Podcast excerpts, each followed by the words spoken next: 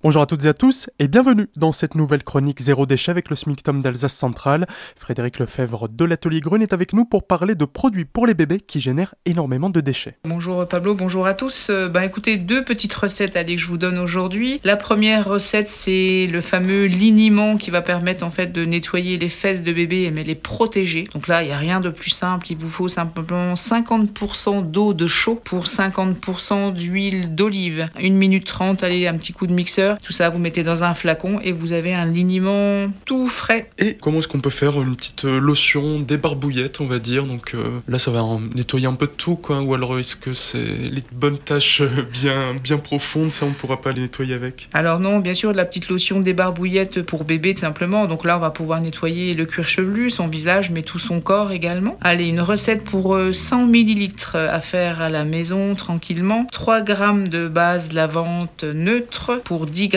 d'aloe vera, 43 g d'eau florale de fleurs d'oranger, en plus apaisante pour bébé, c'est super. 42 g d'eau, donc favorisez toujours quand même les eaux de source ou les eaux de montagne, pour 2 g de glycérine végétale, mais n'oubliez pas également un petit peu de conservateur naturel, donc moi je vous favorise euh, le Cosgar. Vous mélangez tout ça, vous secouez et vous avez une petite lotion toute prête et pas chère. Qu'est-ce qu'on peut utiliser d'autre comme produit euh, zéro déchet pour le bébé? Bon là on vient de faire la lotion des barbouillas, donc on n'a pas forcément besoin d'avoir un savon et un shampoing spécial bébé en plus. Si vous voulez utiliser un savon, à ce moment-là, favorisez le savon de Castille qui lui est fait avec 100% d'huile d'olive, donc très très intéressant justement pour nourrir la peau du bébé. Donc pensez que tout ce que vous allez mettre sur le corps de votre bébé pénètre également dans son corps. Donc euh, essayez évidemment de l'épargner de tous ces produits chimiques, c'est très très important. Et c'est euh, une réflexion que ne se font pas les vendeurs de produits pour bébé, donc euh, sans citer de marque, toutes euh, les gammes bébés qu'on va trouver en grande surface, donc on va pas dire toutes, il y en a qui sont respectueuses, mais la plupart, on va trouver plein de cochonneries, et les bébés sont des vraies éponges, et on va retrouver ces perturbateurs endocriniens beaucoup plus tard qui vont rester hmm. dans leur corps. Tout à fait, bien sûr. D'où d'ailleurs certaines, aujourd'hui, on a des sources quand même aujourd'hui scientifiques qui nous indiquent que bah, beaucoup de maladies hein, qui peuvent se développer chez l'enfant sont dues justement à l'utilisation euh, de ces produits. Malheureusement, nous n'avions pas été prévenus, on a fait confiance à certaines une grande marque, mais ben, on voit que nous avons été euh, lésés. Tout à fait. Si vraiment on veut faire attention à la santé euh, du bébé, mais aussi la santé des parents, ben, on regarde euh, vraiment ce qui est écrit sur le flacon pour savoir ce qu'il y a dedans, mais c'est pas toujours inscrit. Donc là, on...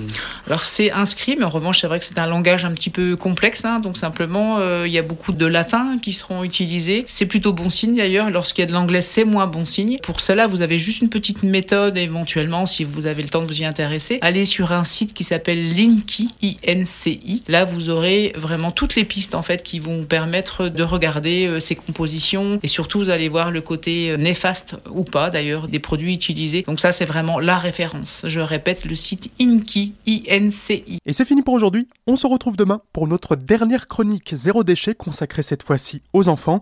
Les autres épisodes sont disponibles en réécoute et en téléchargement sur notre site azur-fm.com dans la rubrique podcast zéro déchet.